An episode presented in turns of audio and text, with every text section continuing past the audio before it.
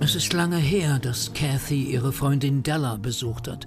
Schon über 30 Jahre kennen sie sich, leben aber mittlerweile weit voneinander entfernt. Della ist seit kurzem in einer Seniorenresidenz wegen dieser Sache, die man kriegt, wenn man alt ist. Cathys Geschenk ein Buch, das sie schon oft miteinander gelesen haben.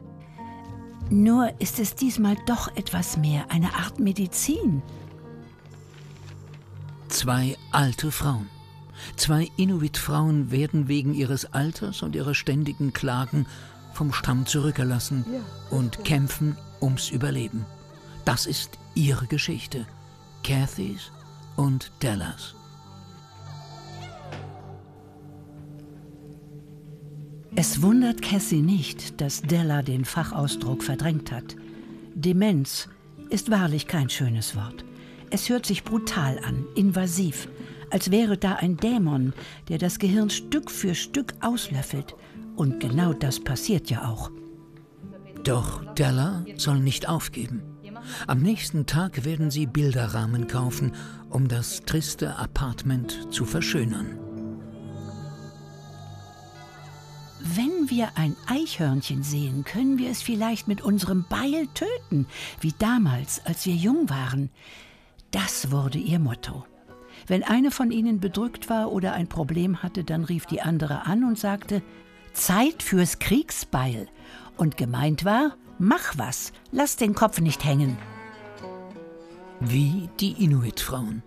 Obwohl sie alt sind und nicht mehr gebraucht werden, geben sie nicht auf sondern behaupten sich gemeinsam und überleben.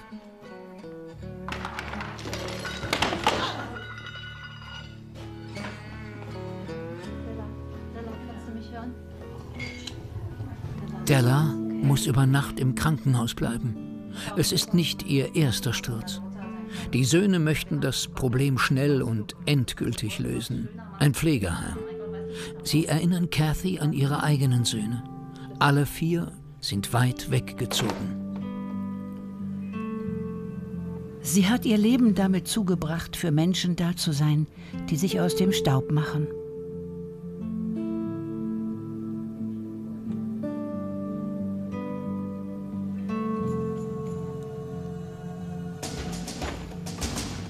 Sie hat eine Entscheidung getroffen.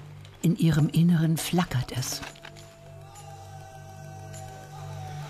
Das Gefühl ist so neuartig, dass sie nicht weiß, wie sie es bezeichnen soll.